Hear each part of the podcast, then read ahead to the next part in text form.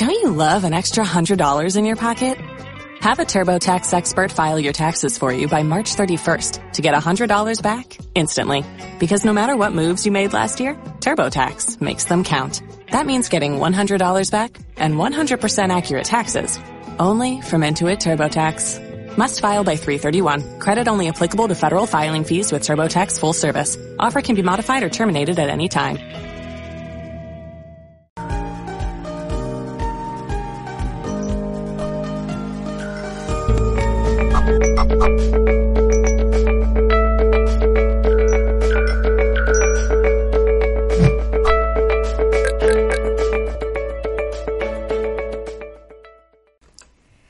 Saludos en nombre de todo el equipo de Mindalia.com. Bienvenidos. El día de hoy nos acompaña el doctor Donato Manielo en este espacio que se ha titulado Bases alimenticias para combatir el virus. Donato Manielo es licenciado en osteopatía, investigador desde hace 25 años sobre alimentación. Es graduado, graduado perdón, en fisioterapia, especializado en medicina tradicional china en París, máster en medicina ayurveda, experto en hábitos saludables, homeopatía, intolerancias alimenticias e higiene intestinal. Doctor Donato Manielo, bienvenido nuevamente a Mindalia. La pantalla es suya. ¿Qué tal? Pues muy bien. Entonces, eh, bueno, yo creo que la primera diapositiva, el título lo marca bien, eh, como lo hemos anunciado. Mm, una cosita muy importante, quiero que no le demos eh, mucha importancia y más, ponerle más energía a todo ese nombre de, virus que estamos viviendo hoy en estos días, en estos momentos, para no agrandar más. Vamos a pasar todo lo que es polémica, todo lo que es conspiración. Yo creo que hay suficientemente información en las redes para que cada uno tenga su opinión sobre lo que está pasando y por qué está pasando. Eh, de mi punto de vista, creo que es importante tener en cuenta que no solamente es lo que nos ponen en circulación, pero también es como nosotros vamos a recibir eso. ¿no? Por eso que hoy les voy a comentar de los tres pilares importantes para realmente tener un sistema inmunitario eficiente, importante, fuerte, para que nada no, nos pueda afectar. ¿vale? Vamos a partir de ese principio, ¿vale? Eh, diapositiva número dos. Los pilares, ¿cuáles son? Pues son muy simples y mucha gente que me conoce pues ya sabe un poquito de lo que es mi método, mi filosofía. Y aquí vamos a hablar de tres cosas súper importantes para justamente mantener ese, ese, sistema inmunitario eficiente, fuerte y que, van, que nos va a proteger contra cualquier cosa. ¿sí? Primero es una alimentación saludable. Vamos a hablar ahora de cómo combinar correctamente los alimentos para evitar esa fermentación y que es la causa realmente de muchas enfermedades y de, y de tener un sistema inmunitario deficiente. ¿sí? El ejercicio, muy importante, tenemos que tener en cuenta que nuestro cuerpo está hecho para moverse y el hecho de moverse y de hacer ejercicio va a hacer que también vamos a mantener una circulación, una oxigenación importante del cuerpo que nos va a permitir a nivel celular de tener células que van a fabricar buena energía para también protegernos.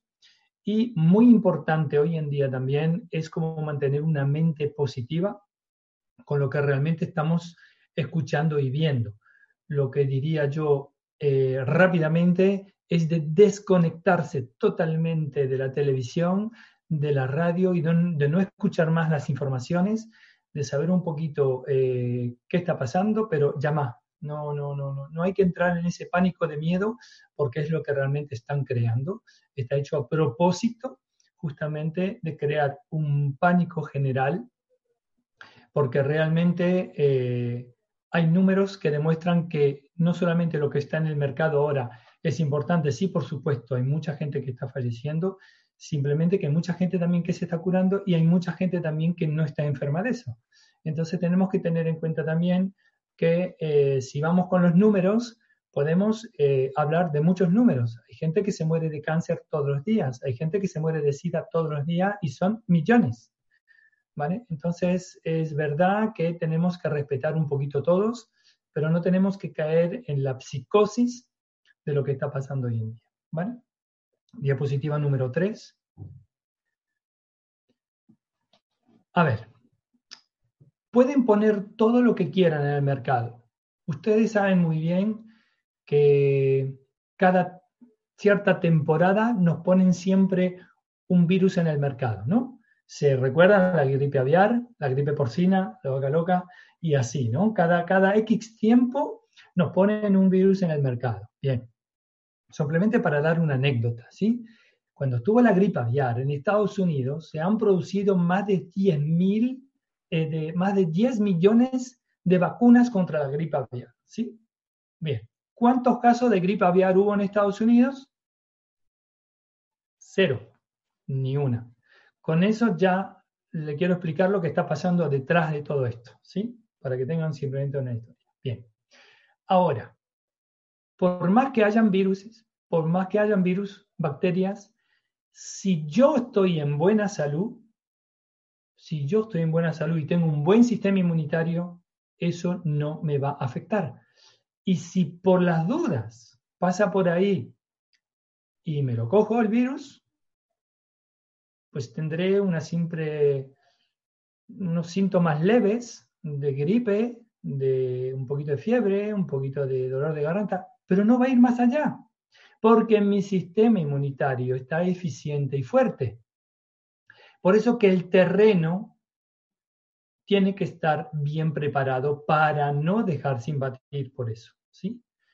La gente que fallece hoy en día de todo esto es porque ya tenían un sistema inmunitario deficiente, porque estaban ya en un estado de salud crítico, muchos ancianos que tal vez no se nutrían correctamente. Entonces, eso es importante tener hoy en cuenta el terreno. Si yo tengo el terreno que está fuerte y potente, no me va a afectar absolutamente nada. Por eso que es importante hoy en día tener un sistema inmunitario muy, muy, muy eficiente. Y vamos a pasar ya rápidamente al tema más importante, la diapositiva número 4, que son las combinaciones de alimentos. Bien. Yo hago siempre hincapié sobre esto porque realmente es la base de la salud. Es la base de la salud. Somos realmente lo que comemos. ¿sí? Bueno, aquí pueden ver. Cuando combinamos, eh, lo voy a repetir de nuevo, cuando combinamos los carbohidratos con las proteínas, ¿sí? el, el rojo con el amarillo. ¿Qué es lo que pasa ahí? Voy a repetir de nuevo. Cuando comemos carbohidratos se libera en la boca una enzima que se llama la ptialina. La ptialina va a envolver el carbohidrato y empezar su digestión. Eso empieza en la boca. Después tragamos el carbohidrato y en el estómago tenemos que tener un medio alcalino, muy poco ácido, para que la ptialina pueda actuar y digerir ese carbohidrato. Bien. Ahora, cuando ingerimos la proteína, el estómago va a liberar otra enzima que se llama la pepsina, que ella solamente puede actuar en un medio ácido. Entonces empieza a producir ácido clorhídrico el estómago, empieza a aumentar la acidez, pero la ptialina ya no puede más actuar. Entonces ese carbohidrato estanca ahí en el estómago con 38 grados de calor y empieza a fermentar. De esa fermentación se libera el almidón. El almidón me envuelve la otra enzima, la pepsina, y no me deja digerir la proteína. Entonces, cuando hacemos esa combinación de carne con patata, arroz con pollo, el simple sándwich de jamón, que son los clásicos que yo encuentro, yo viajo en el mundo entero a dar conferencias y encuentro las mismas combinaciones casi en todos los países. Bueno, pues bien, cuando hacemos esa clase de combinación no hay digestión, no hay digestión, se para la digestión. Entonces, ¿qué pasa con toda esa comida en el estómago? Empieza a fermentar y lo que yo llamo siempre es la grande fermentación con todos sus productos derivados como ácidos, amoníaco, alcohol, hidrógeno, CO2, metano. Todas esas toxinas me van a destruir la flora intestinal, me van a dañar la membrana intestinal y voy a tener el intestino permeable y todas esas toxinas van a pasar a la sangre. ¿Y la sangre por dónde pasa, chicos?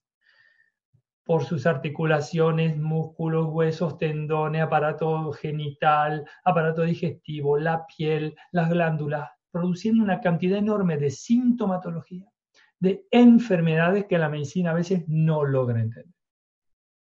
Entonces tenemos que tener cuidado con esta, esta clase de combinaciones. Bueno, veamos de nuevo aquí la imagen. Las verduras, como pueden ver, verduras de color verde, ¿sí? Entonces, eh, la excepción a ese verde es el col rojo, el pimiento rojo y el pimiento amarillo, la berenjena, que son de otros colores, pero que las considero verduras. ¿vale? Bien, como pueden ver, las verduras se pueden combinar con todo. Se pueden combinar con las grasas. Cuando hablo de grasas, es el aceite extra virgen, ¿vale? Presión a frío, puede ser de sésamo, de lino, de un montón de otras, de otras cosas, ¿sí? Entonces, las verduras pueden ser crudas o cocidas, con las grasas no hay ningún problema. Con las proteínas igual. Las verduras pueden ser crudas o cocidas. Ahora bien, cuando vamos a mezclar los carbohidratos, hay que saber una cosa, que las verduras, como las frutas, cuando las ingerimos, se quedan muy poco tiempo en el estómago, se quedarán unos 10 minutos más o menos. Y después ya pasa en el duodeno y en el intestino delgado, donde ahí sí se van a poder digerir. Entonces, cuando yo como, por ejemplo, patatas con ensalada, el carbohidrato va a retener la ensalada dentro del estómago y va a empezar a fermentar. Otra clase de fermentación. Por eso que cuando mezclamos las verduras con los carbohidratos, las verduras tienen que ser siempre cocidas. Y ahí no hay ningún problema. Eh, las legumbres. Las legumbres son alimentos muy complejos también que están hechos, por ejemplo, son eh, los garbanzos, eh, las habichuelas, eh, las habas, las lentejas.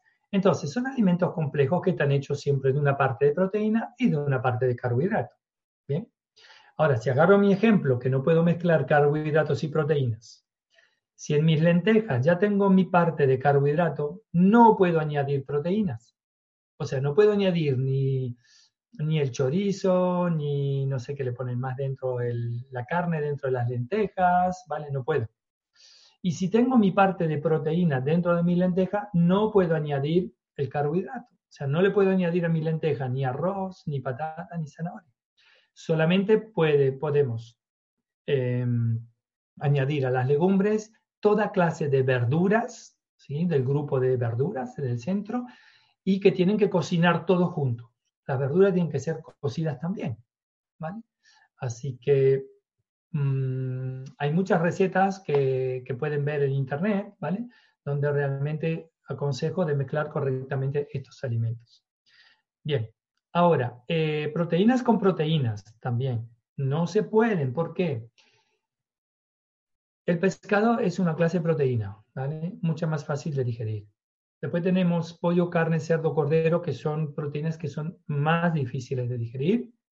Y después tenemos los huevos, otra clase de proteína. Por eso que digo, o se come pescado, o se come carnes, o se come huevo, pero no podemos mezclar, por ejemplo, muchos mezclan carne con huevo. Hay muchas recetas donde mezclan carne con huevo. ¿Qué pasa?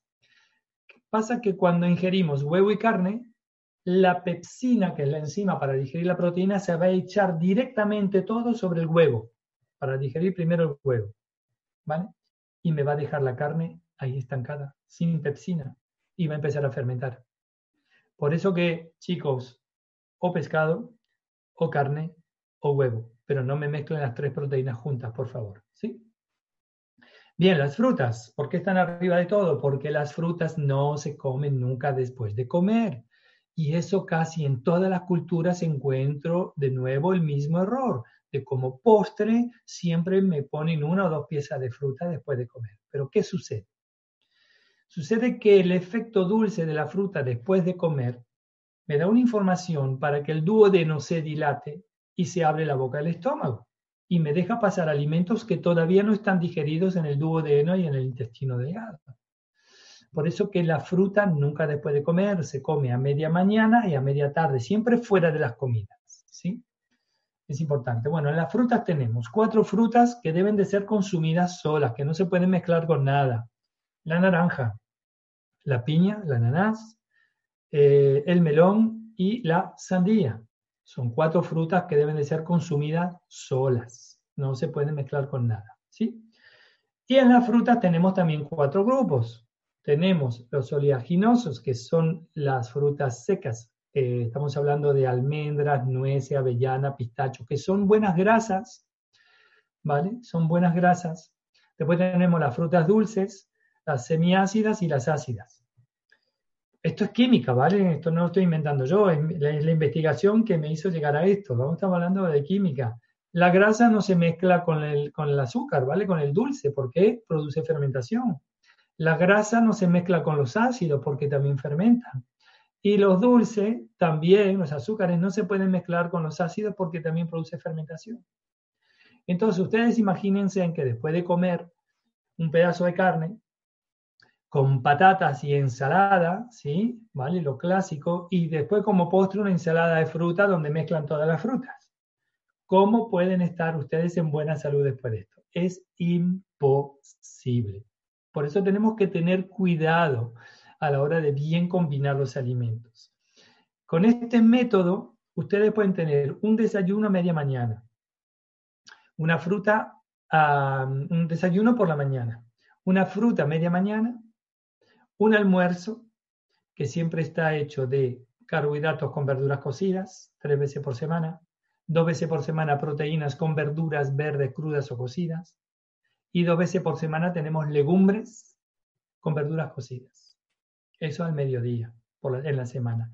Después por las tardes tenemos de nuevo una fruta, ¿sí? Y por las noches tenemos proteínas con verduras crudas o cocidas. Y el día que tenemos proteínas al mediodía, pues por la noche tenemos carbohidratos con verduras cocidas. En un día, con este método, ustedes tienen fruta, verdura, carbohidratos, proteínas y grasas. Todo lo que realmente necesitamos para que nuestro metabolismo funcione correctamente y que nuestro sistema inmunitario esté en buena salud es fundamental.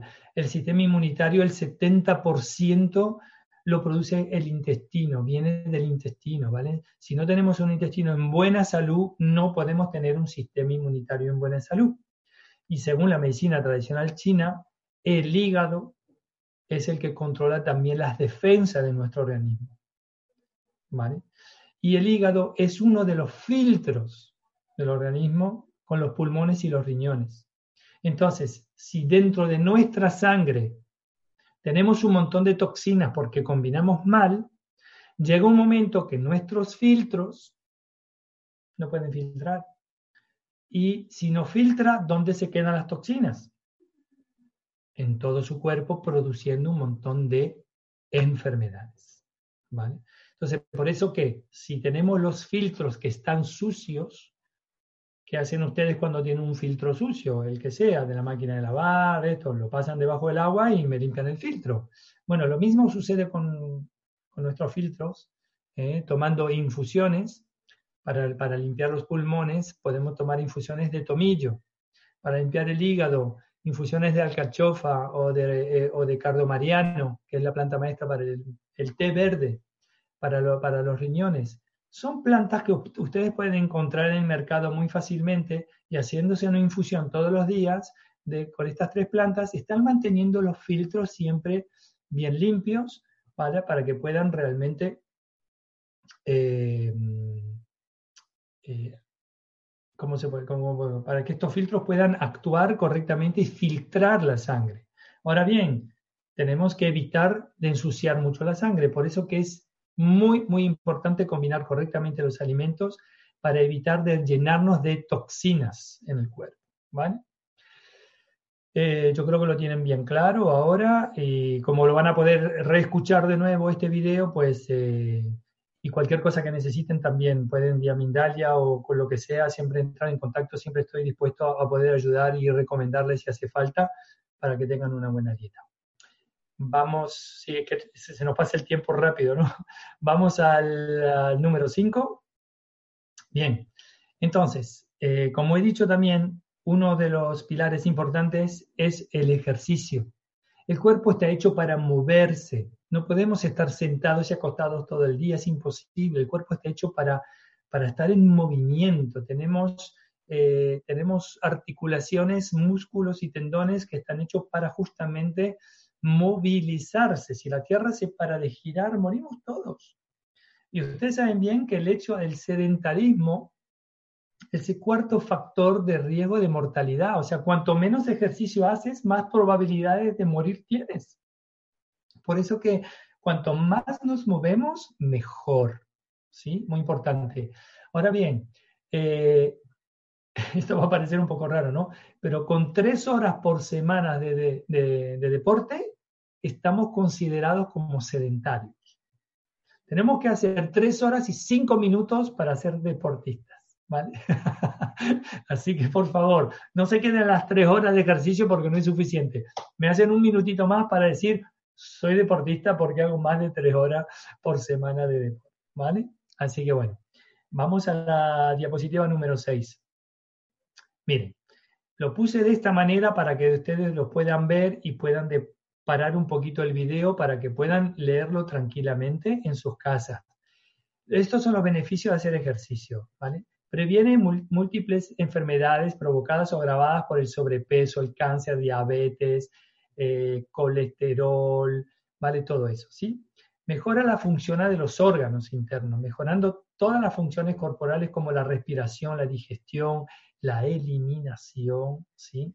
equilibra la tensión arterial, reduce el colesterol, mejora eh, el peso, por supuesto siempre perdemos peso. ¿eh? Diapositiva número 7, por favor, Mirna. Mejora el estado de ánimo. Es importante porque estamos realmente estimulando la serotonina, estamos eh, estimulando también el triptófano, que son todos neurotransmisores. Entonces, cuanto más nos movemos y hacemos ejercicio, nos sentimos más alegres. Es súper importante sentirse bien. Y después que usted fue a caminar 30 minutos con un movimiento rápido, brusco para provocar cardiovascular, cuando usted vuelve a casa se siente de otra manera, se siente con otro ánimo, ¿sí? Además, fortalecemos los huesos y los músculos, aumenta la energía corporal, eh, eleva la secreción de hormonas, eh, aumentan la vitalidad del ser humano, el bienestar, aumenta la oxigenación no solamente del cerebro, pero a nivel celular. El hecho de hacer ejercicio, oxigenamos nuestras células. Ustedes saben bien que cuando eh, tenemos un pH muy ácido en el cuerpo por las malas combinaciones y el estrés que nos estamos trayendo en casa, pues eh, ese pH ácido impide a las células de oxigenarse. Y muchas de ellas se mueren. Y otras van a seguir viviendo, se van a adaptar a vivir sin oxígeno. El hecho de tener un pH muy ácido reduce realmente la cantidad de oxígeno en el cuerpo y esas células que se van a adaptar a vivir sin oxígeno van a mutar, son esas que van a volverse cancerosas. ¿sí? Entonces tenemos que evitar ese pH ácido, primero comiendo bien y haciendo ejercicio, oxigenando nuestras células, trayendo oxígeno a nuestras células, muy importante aumenta la salud sexual, muy importante también, y mejora el sueño y controla el estrés, por supuesto. Entonces, por favor, por favor, esto no cuesta nada, no cuesta nada, cuesta simplemente 30 minutos por día de caminar con un movimiento rápido, unas buenas zapatillas, unos buenos baskets para poder caminar tranquilamente. No hace falta ir a pasar tres horas en el gimnasio a levantar pesas ahí. ¿Para qué? El cuerpo necesita acción, ¿sí? Después, eh, en unos vídeos, seguramente mostraré también cómo hacer ejercicio, cómo mantener sus grupos musculares con movimientos simples. Esto sería la ocasión en el futuro donde, donde podrán ver un video donde voy a mostrar todos los ejercicios para mantener todos los grupos musculares en buena salud, con, sin máquinas, sin nada, simplemente con los brazos, las manos y las piernas. ¿sí? Es muy importante. Así que por favor, caminen. Ahora estamos confinados, ¿sí? Pero al mismo tiempo eh, pueden abrir la ventana y pueden hacer ejercicio delante de la ventana para que entre aire. Hay muchos videos en, la televisión hoy en día donde, donde muestran ejercicio para hacer series de ejercicio durante 20, 30 minutos. Hay un, hay un millón de cosas, o sea que decir que no puedes es una excusa, ¿vale? Sí que puedes. Y hoy en día que estamos encerrados en casita, donde no estamos haciendo casi nada, pues una media hora por la mañana, una, una media hora por la tarde para oxigenarse, pues sí que van a tener seguramente tiempo. ¿vale? Bien, vamos a la número 8. ¿Vale? Este es el tercer pilar, muy importante. Me quedan seis minutos, ¿verdad, Mirna? Bueno, eh, salud mental, ser positivo, está claro que cuando veo lo que veo y escucho lo que escucho, cómo mantener una actitud positiva, ¿verdad? Eh, número nueve, por favor, Nina. Ya Freud decían, las emociones que no expresas nunca mueren, se quedan en tu cuerpo en forma de enfermedades. Las emociones están hechas para expresarlas, para vivirlas, experimentarlas, ¿sí? Entonces es importante tener esas emociones vivirlas, darse realmente el derecho y la libertad de vivirlas plenamente, ¿sí? Ahora bien, no tenemos que caer en el exceso de emoción, porque el exceso de emoción es lo que viene a perturbar el órgano en relación con esa emoción. Entonces vamos a ver ahora el número 10, ¿vale? Cuando el cuerpo cuenta lo que las palabras no dicen, cuando nos cerramos la boquita y nos callamos, porque va a producir un drama familiar, o porque lo voy a lastimar, o porque si hablo de esto no le va a gustar al otro, no y al final nos estamos siempre callando, comiendo las emociones, y cuando llega esa emoción en exceso en el cuerpo, pues vamos a perturbar el órgano en relación. Pues miren aquí, esto también van a poder hacer una pausa y detenidamente lo van a poder leer todo lo que está hecho con la rabia, la ira, la frustración, todo eso está relacionado con el hígado y la vesícula biliar. El hígado controla todo lo que es movimiento en el cuerpo, el movimiento de las arterias, las venas, la circulación linfática, controla el aparato genital. Las mujeres, sobre todo, cuando han tenido una frustración hace dos, tres días, una rabieta y frustraciones, tres días después hay un prurito vaginal que se puede instalar sin que eso sea un herpes, ¿vale? Puede ser que tengamos problemas de ojo porque controla también la vista, el hígado por los músculos que tenemos alrededor del glóbulo ocular, el movimiento de las arterias de los bronquios. A veces podemos tener una falta de aire, ¡Ah, ah! me falta el aire, pero no porque me falta el aire de verdad, es porque los bronquios están en vasoconstricción por el exceso de ira o de rabia que hemos tenido hace tres días. Y el doctor lo va a diagnosticar como un principio de asma, que no es. Tengamos en cuenta eso. Eh, el exceso de preocupación me va a alterar el estómago, el vaso y el páncreas. El exceso de preocuparse demasiado aumenta la acidez del estómago. ¿sí? Vamos a tener problemas digestivos, ardores de estómago, podemos tener problemas articulares en general. El exceso de tristeza va a controlar todo lo que es pulmón, eh, colon y también la piel. Todas las dermatitis, psoriasis que podamos tener, dermatitis atópicas, pueden venir por un exceso de tristeza, ¿vale? Entonces, y hoy en día, lo que están creando mucho los medios, que son eh, las publicidades y todo lo que está pasando es miedo, miedo, miedo, miedo. Y el miedo me está afectando la energía de los riñones, que es la energía vital del cuerpo. ¿Vale? Un exceso de miedo me va a debilitar la energía de mis riñones, me va a debilitar a nivel de los huesos. Y además el exceso de miedo me va a debilitar el sistema inmunitario. Entonces, cuanto más miedo, más tengo posibilidades de recibir cualquier tipo de enfermedades que andan por ahí por la calle. Entonces, no tenemos que caer en eso. Eh, la alegría, el corazón. Por supuesto, hoy no se puede hablar de exceso de alegría, al mismo tiempo, chicos, cuando me levanto por la mañana, ¿quién decide por mí de cómo yo tengo que estar? ¿La información que escucho afuera? ¿Mi mujer o el esposo? ¿Los niños? ¿El vecino? ¿Quién decide por mí de lo que yo tengo que resentir hoy en día? Si tengo ganas de estar triste, porque siento tristeza, me doy realmente el derecho de estar triste. Pero con un límite en el tiempo. Me digo, ok, me voy a poner triste porque tengo ganas, porque estoy pensando en mi papi que se me fue hace 15 años, que lo quería mucho, esto que lo otro, y tengo un poquito de nostalgia. Voy a vivir esa nostalgia, pero me voy a dar 10 minutos. Y después vuelvo a la normalidad. Quien decide de estar feliz soy yo. Quien decide de tener miedo soy yo. El miedo no existe.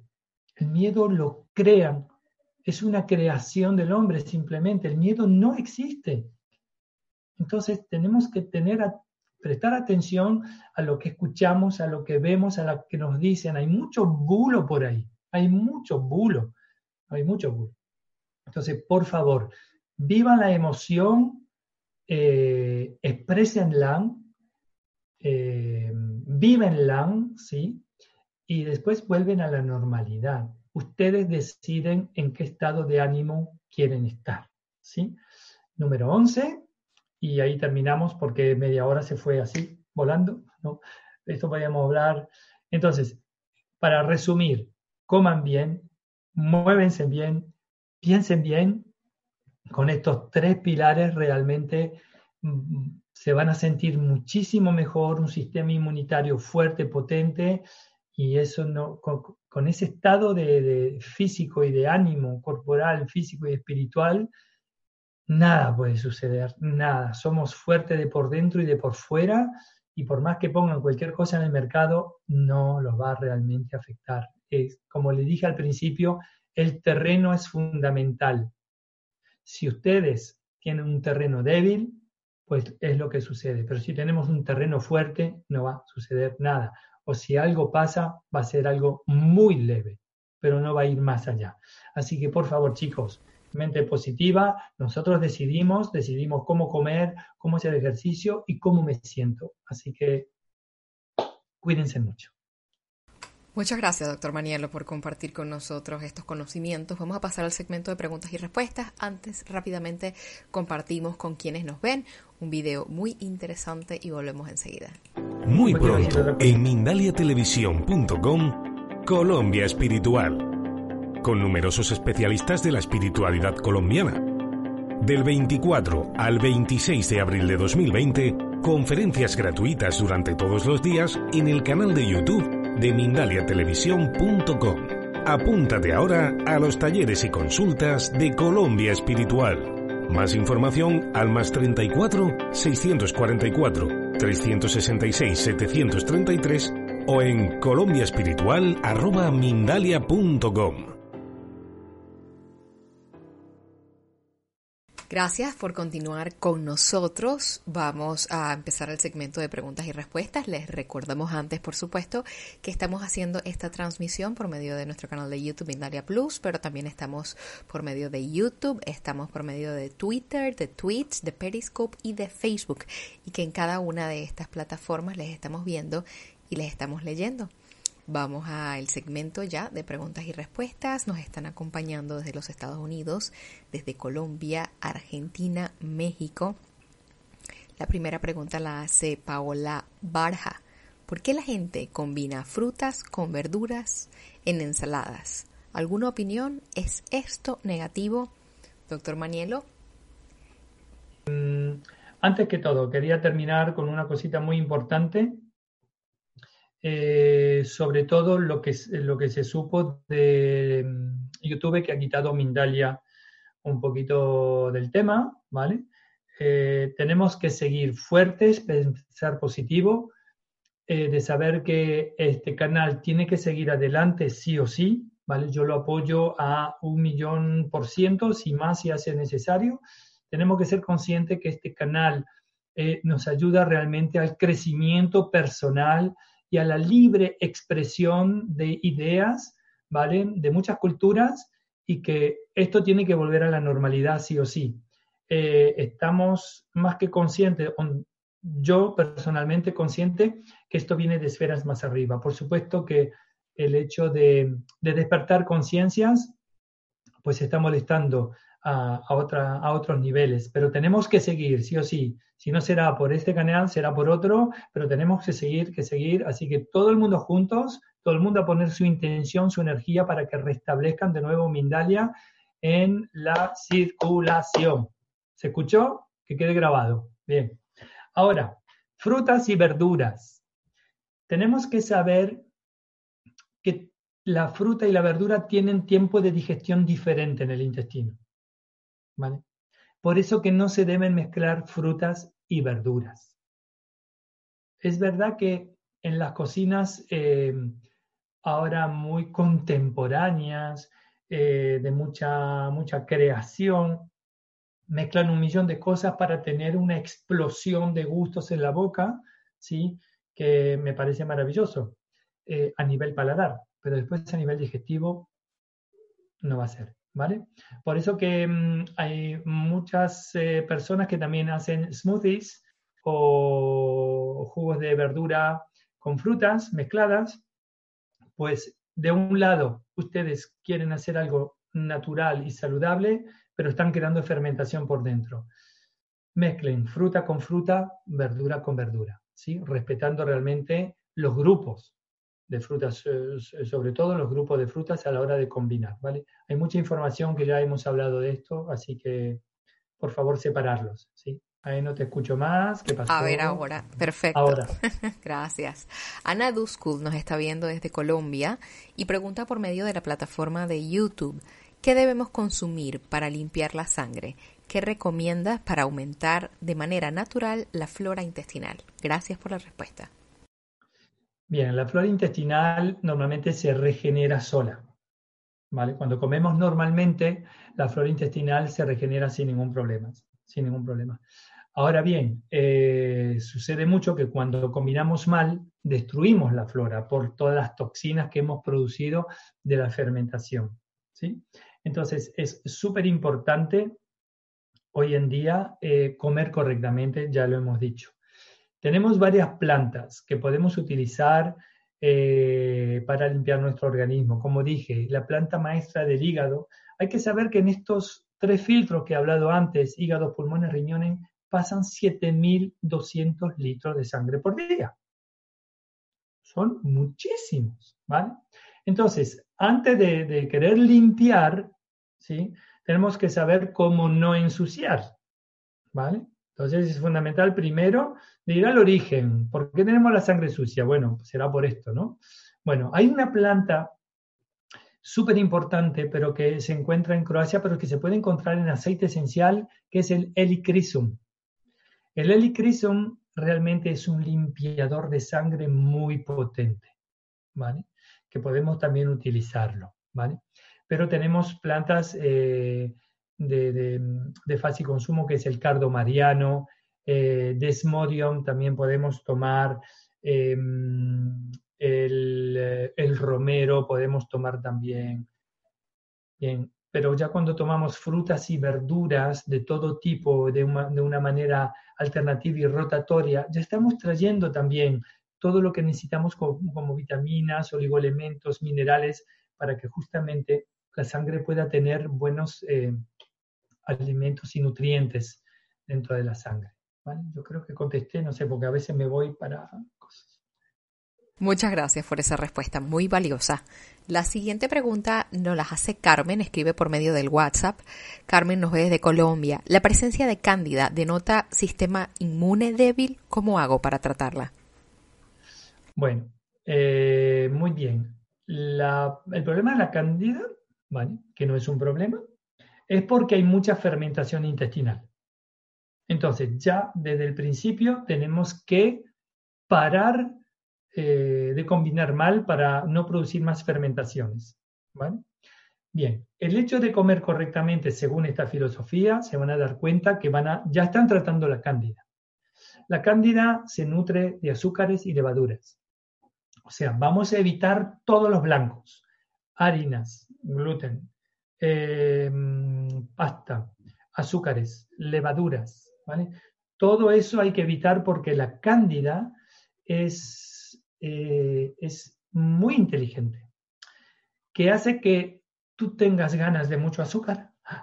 Dice, mi cuerpo me pide. No, tu cuerpo no te pide. Es la cándida que te hace creer que tú, que tú necesitas para ella. ¿Vale? Súper importante de saber eso. Bien. Ahora, tomando probióticos, ¿sí? Haciendo una buena limpieza también de tu organismo, pues la cándida se va ir comiendo correctamente y eliminando todos estos blancos, la cándida se va.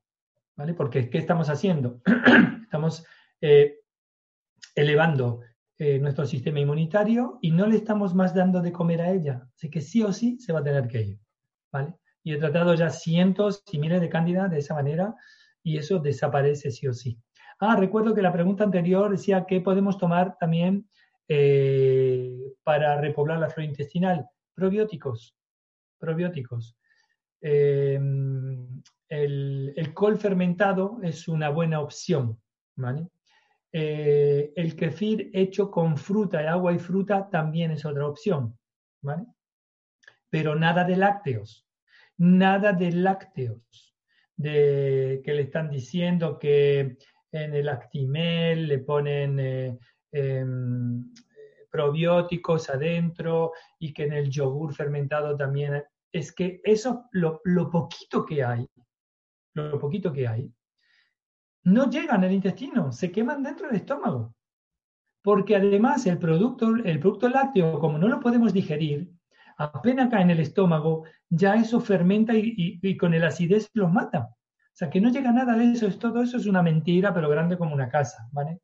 Decir que tomas un Actimel por día te regenera la flora intestinal, o tomate una Activia que te hace bien en el estómago, son todas publicidades. Yo, no sé cómo, de un lado, de un lado, están diciendo que el, eh, ¿cómo?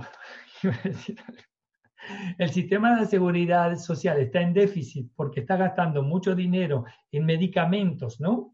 Para tratar al paciente, pero del otro lado están permitiendo publicidades de este tipo para enfermar a la gente. Entonces, ¿en qué quedamos? ¿En qué quedamos? O sea, están ganando entonces mucho más de las multinacionales que están recibiendo dinero para poner estas publicidades en el medio para enfermar a la gente y después tenemos que otra vez gastar dinero para... A ver, tenemos que ser conscientes, chicos, tenemos que hacer las cosas bien, ¿sí? Bueno, no me alargo más porque si no. Muchas gracias, doctor, por esa respuesta. Continuamos. La siguiente pregunta la hace Candela Nalim. ¿Qué se puede entonces desayunar? Bien. Eh, hay muchas cosas ahora en el, en el mercado informático, ¿sí? en la web, donde muchos dicen no, que no hay que desayunar, que hay que hacer el ayuno intermitente porque le cae bien, porque tenemos mucha energía ya acumulada de la noche, que podemos estar hasta el mediodía del día siguiente sin comer. Bueno, mire, mi filosofía personal, después de más de 5.000 pacientes tratados con esta filosofía, yo digo que hay que desayunar. ¿Sí? Entonces, ¿por qué? Porque el cerebro necesita glucosa para poder trabajar y ocuparse de sus funciones. ¿Sí? Y la reserva de glucosa que tenemos de lo que hemos comido al día siguiente dura muy poco tiempo, ¿vale? Dura muy poco tiempo, entonces tenemos que traerlo. ¿Qué es lo que yo eh, recomiendo por la mañana? Podemos tomar eh, siempre lo más bio posible, lo más completo, integral posible, ¿vale? Podemos desayunar fruta por la mañana, los que les gustan comer fruta. Podemos desayunar cereales por la mañana, siempre acompañado de una bebida vegetal. Para mí la bebida de avena es una de las mejores y hay un montón de marcas. Podemos también tener yogur vegetal. Un yogur vegetal ahora está hecho de coco, eh, con leche de coco, con, eh, con, avena, con espelta. Tenemos ahora un montón de posibilidades para hacer un yogur, eh, para tener un yogur vegetal. ¿vale? Con eso podemos. Podemos también tener galletas de avena, de maíz, todo eso acompañado también con una bebida vegetal. También podemos comer pan. Un pan integral de espelta, de centeno, ¿vale? De avena, que está hecho sin levadura. Hay muchas recetas que he puesto en internet, así que pueden verlas. Se puede comer un pan de, de muy buena calidad sin levaduras. Y a ese pan por la mañana le pueden poner aceite de oliva extra virgen o aceite de cualquier otro tipo de lino, de sésamo. Eh, tuve la oportunidad cuando volví de un viaje de Marruecos, me traje aceite de argán. No sé si pueden conseguirlo, el aceite de argán, fundamental. Em, le pueden también poner abocado, aguacate, arriba del pan. El otro día, eh, miren lo que hice, ¿no? Eh, había hecho un pisto, ¿vale? Un pisto que es eh, la ratatouille, ¿no? La mezcla de calabacín, pimiento, cebolla, tomate, todo eso cocido, ¿vale? Que había acompañado un pollo. Pues me quedó un resto, lo mixé y me hice un puré de verdura por la mañana arriba del pan, fantástico, con un poquito de orégano, un poquito de sal por encima. Se puede hacer un puré también de berenjena, un puré de pimientos. Siempre una verdura cocida pueden ponerlo arriba del pan, ¿vale? Pero nada de manteca y de mermeladas llenas de azúcares. ¿Qué pasa? Porque la pregunta va a estar ahí. ¿Por qué no puedo poner mermelada en, el pan? El exceso de azúcar que tiene la mermelada o el exceso de azúcar que tiene la miel, que mucha gente pone miel arriba del pan, me impide la ptialina de actuar y de digerir el pan. Un pan con mermelada, un pan con miel no se puede digerir. Entonces el pan con grasa, con aceites o con verduras cocidas. ¿Sí? Eh, ¿Qué más? He hablado de la fruta, he hablado del yogur, la leche vegetal. Bien, esos son los tipos de, de desayuno que yo recomiendo por la mañana. Un día una cosa, un día otra, por supuesto. Muchas gracias por esa respuesta. Vamos con la siguiente pregunta. Esta la hace Adri Castelli por medio de Facebook. ¿Manda usted alguna dieta básica para saber bien cómo combinar los alimentos? Porque me pasa que no identifico qué son carbohidratos, qué son proteínas o qué son grasas. Bien, pues hay un montón de información, ¿vale? Si usted lo desea, eh, vía Mindalia le podemos mandar mi email, no sé si se podrá dar más tarde para que yo pueda eventualmente mandarle los grupos de alimentos. Las proteínas, se lo voy a comentar ahora. Las proteínas, que son? Las proteínas son pescados, carnes, aves, eh, huevos. Esas son las proteínas realmente animales. Después tenemos muchas proteínas en las legumbres, ¿vale? Pero están hechas también de una parte de carbohidratos, no se olviden, ¿vale? Estas son realmente las proteínas que se pueden utilizar en esta metodología. Los carbohidratos, ¿qué son? Los carbohidratos es pasta, pan, arroz, papas, patatas, pero también zanahoria, coliflor, remolacha, em, la calabaza, el maíz, la alcachofa, todo eso son considerados carbohidratos, ¿vale? Muy importante. Las grasas, eh, las grasas, como dije antes, son las, los aceites em, exprimidos a frío, ¿vale? Eh, extra vírgenes a eso yo les considero grasa, no es la grasa del cerdo la grasa de la vaca, ¿vale? Esas son las que yo considero grasas. Pero bueno, si se puede mandar eh, por vía minería, ya le mandaremos los diferentes grupos de alimentos y cómo combinarlos en estos tiempos es muy importante. Muchas gracias por esa respuesta. Continuamos por acá. La siguiente pregunta la hace Lena Hus. La hace por medio del chat de YouTube. ¿Qué alimentos son buenos para el riñón? Saludos desde España. Bueno, muchos, todos los alimentos son buenos para todos los órganos, ¿vale? Em,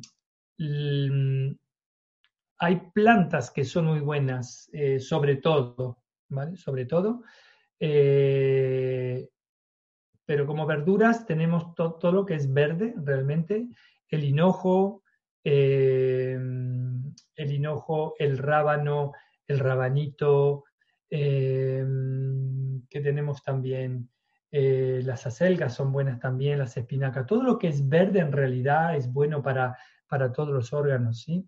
Y planta maestra para, para los riñones el té verde es muy importante porque el té verde es lo que va a limpiar, mantener el, filtro del riñón realmente en buena salud. Y algo muy importante es la cola de caballo. La cola de caballo o el diente de león son realmente, esas tres plantas son realmente fundamentales para mantener el riñón en buena salud. O sea, té verde, cola de caballo y diente de león. Y por supuesto, tener una alimentación eh, como dije, y, vuelvo, insisto, eh, buenas combinaciones para evitar la fermentación y sus toxinas, que son lo que van a realmente ensuciar nuestros filtros. Muchas gracias por esa respuesta. Continuamos con otra pregunta que también entra por medio de la plataforma de YouTube, la hace Betty Magdalena. Yo desayuno manzana, mandarina y maní. ¿Está mal o qué? Saludos desde San Salvador, de Jujuy, Argentina. Ah, Jujuy, qué bueno, por el, norte, ¿verdad? Eh, bueno, no sé si recuerda cuando he hablado de los cuatro grupos de frutas. Tenemos los frutos secos, ahí entra el maní, tiene la manzana, que entra en la fruta dulce, y tiene la mandarina, que entra en los semiácidos. Y recuerde muy bien, esto realmente es una lección de química, ¿vale? Las grasas no se pueden mezclar con los dulces. O sea, el maní no se puede mezclar con la manzana. Y la grasa no se puede mezclar con los semiácidos, o sea que el maní no se puede mezclar con la mandarina. Y la manzana, que es una fruta dulce, no se puede combinar con la mandarina, porque también fermenta. O sea, cuando usted come eso, usted piensa que está comiendo tres alimentos que son buenos para la salud, ¿verdad? son muy buenos, pero no los puede combinar los tres juntos porque ahí sí va a fermentar y se va a realmente enfermar de esa, de esa fermentación. O sea, el maní puede comer un puñado de maní a media mañana si quiere, ¿vale? La manzana se la come a media tarde, ¿sí? Y la mandarina se la puede comer también a media mañana, ¿vale? O si quiere, puede combinar eh, frutas semiácidas juntas por la mañana. Eh, ¿Qué tenemos? Eh, por la mañana en semiácidos podemos tener fresas, podemos tener, em, a ver ¿qué, podemos encontrar ahí en el norte de, Argentina. Pues la, la, manzana la puede combinar con una pera, con una banana, ¿vale? Con frutas dulces del mismo grupo. la mandarina se puede combinar con, con, su naranja eventualmente, ácido, semiácido puede combinarse con, con, fresas, con mango. Hay mangos en el norte de Argentina, ¿verdad? Em, entonces, eso sí. Y los frutos secos, cuando es maní, maní. Cuando es almendra, almendra. Cuando, cuando es nueces, nueces. ¿Ve un poquito la diferencia? Frutos secos, frutos dulces, ácidos o semiácidos. Muchas gracias por esa respuesta. Continuamos con la siguiente pregunta. Esta nos las hace Astro Romar o Astromar desde Colombia, la hace por medio del YouTube. Cuando hay ingresos limitados, ¿qué alimentos más económicos incluiría usted en una canasta? Excelente pregunta. Pues sí, en estos días y depende de dónde uno vive, ¿verdad? Eh, entonces, vamos a ver. Eh, es verdad que todo lo que es carne y proteína es complicado a veces encontrar y si lo encuentra va a ser caro. Entonces, en proteína podemos encontrar eventualmente eh, alubias, eh, podemos encontrar huevos, no sé si podría encontrar huevos, ¿no? Yo pondría huevos, podría encontrar alguna lenteja, algún fruto seco así, en una legumbre seca para poder después eh, trabajarla con verduras. Verduras, ¿qué podemos poner en, una cesta? calabacín, el zapallito, eh, o, eh, ¿cómo se dice ahí? El zucchini, ¿vale? Que esta, esta verdura se puede encontrar fácilmente. No sé si se puede encontrar espinacas de manera fácil, un pimiento, pimiento se puede encontrar también, brócoli. Eh, y también en lo que es carbohidratos, pues yo creo que pasta pueden encontrar en cualquier tipo. Es verdad que hoy la harina de trigo está muy refinada, pero si no tenemos opción, pues no nos queda otro, otra alternativa. Arroz, papa. Entonces podemos hacer eh, potajes de, papas con verduras cocidas. Lo que puede encontrar de verde, no me importa, con los carbohidratos, con la papa, me puede poner también una zanahoria, que es otro carbohidrato si quiere, y ahí le puede poner un apio, perejil, eh, el zucchini, el calabacín, ¿no? el zapallito, verduras verdes de lo que puede encontrar para, mezclar con los carbohidratos. Y si realmente un día puede encontrar alguna proteína, eh, algún tipo de huevo u otro, también lo puede mezclar con, esas, con ese mismo tipo de verdura. ¿vale? Y la fruta, lo que puede encontrar en el mercado, y para que pueda tener una fruta a media mañana y a media tarde. O sea, podemos eh, de una manera muy simple y barata comer bien comer bien. No hace falta tener alimentos espectaculares en la cesta para poder realmente realizar una, compra. Eh, fíjense de nuevo la imagen del principio, ¿vale? Con los diferentes grupos de alimentos y a partir de ahí ustedes podrán eh, realizar sus compras de manera fácil. Vamos a poner nuevamente la imagen de los grupos de alimentos para los que no lo tengan puedan tomar ventaja de la imagen. A ver. Eh, la diapositiva número 4. Correcto, que está frutas arriba, legumbres, carbohidratos, verduras al centro, ¿correcto? Exacto. Excelente, se las dejamos chicos para que... Un corte, un pantallazo, lo imprimen y eso lo pegan en la nevera, en la cocina para tenerlo en cuenta y a partir de ahí ya pueden jugar y hacer su... no sé por qué se paga el Sí, exacto, ahora lo tenemos de vuelta. Continuamos. Gracias por esa respuesta. doctor Manielo. Vamos a continuar con la siguiente pregunta. A ver a quién tenemos por acá. Está la C. Crisley. Nos está viendo desde los Estados Unidos. Ah, ¿Los jugos se pueden combinar, por ejemplo, banana y fresa? Mm. La fresa, vamos a ver.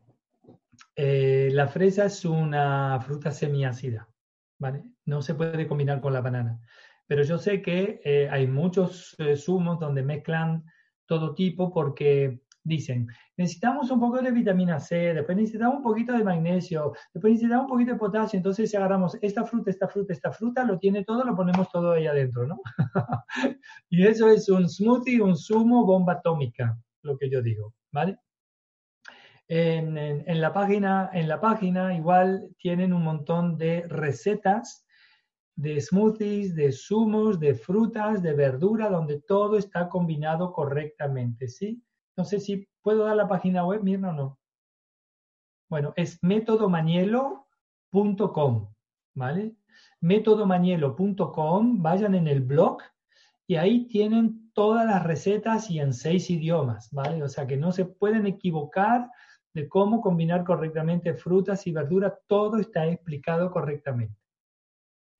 Muchas gracias. Continuamos. Llegamos al final de este segmento de preguntas y respuestas. Lo hacemos con la pregunta de Ana.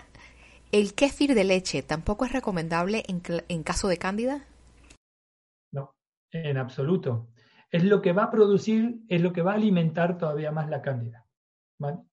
porque la leche no tiene nada, pero nada bueno. Va a fermentar simplemente, va a crear un pH muy ácido en el, en el intestino, produciendo mucho hidrógeno por dentro y eso me va a irritar la membrana intestinal.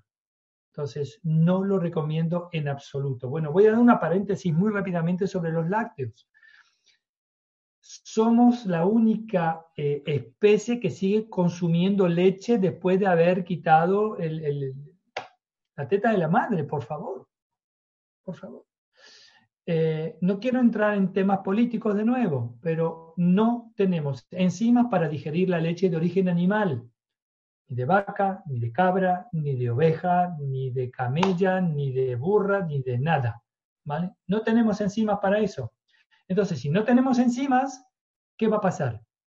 No lo vamos a poder digerir. Y si no lo digerimos, vamos a fermentar con todas sus consecuencias. ¿Sí? Bien. Además, después de haber hecho un estudio durante un año sobre la leche, la leche tiene más de 59 hormonas diferentes. Y la IGF-1, que es la hormona de crecimiento, también está ahí en la leche. Y esa hormona de crecimiento está estrechamente relacionada con cáncer de útero, de mama, de, ovario o de testículo, de próstata. Los científicos la llaman hoy en día la madre de todos los cánceres, no lo digo yo solo. Todos los científicos ahora están por decir no beban más leche porque eso produce mucosidad, produce enfermedades, hasta incluso cánceres, está incluida en todos los cánceres. Además, la leche de vaca tiene cuatro veces más calcio que la leche humana. ¿Vale? Cuando ustedes toman eso, el calcio, él va a encontrar su ruta para llegar a su destino, que es el hueso. El calcio busca eso, ¿no? Pero cuando llega todo ese calcio delante del hueso, el hueso dice, opa, ¿dónde tú vas? Aquí no entras. Sí, pero yo tengo que entrar ahí para tu, tu calcio, para que, para que tu hueso esté en buena salud. Dice, no, yo no te necesito, yo no tengo todo lo que necesito aquí. Entonces, ¿ese calcio dónde va a ir? Se va a quedar en el cuerpo. El 40% del calcio de origen animal no se puede metabolizar y queda en su cuerpo y se va a traducir en quistes ováricos, quistes de seno, quistes de todo tipo eh, de, mm, ¿cómo es? De glándulas, de, sí, de todo tipo de calcificaciones, todo tipo de artrosis, osteoporosis prematura. Por favor, por favor. Nuevamente gracias, doctor. Ah, hoy nos han acompañado desde los Estados Unidos, Colombia, Argentina, México y Estocolmo. Unos segundos para sus comentarios finales o una breve despedida, porque ya nos tenemos que ir. Bien, coman bien, muévense bien, piensen positivo. Muchas gracias. Gracias, reiteramos nuestro agradecimiento, lo hacemos extensivo a todas las personas que han estado con nosotros el día de hoy.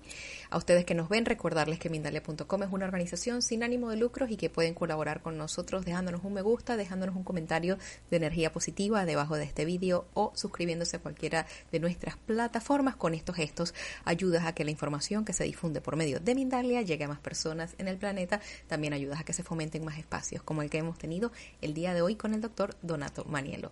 Dicho esto, no nos queda por ahora más que despedirnos hasta la próxima conexión de Mindalia en directo. Hasta luego.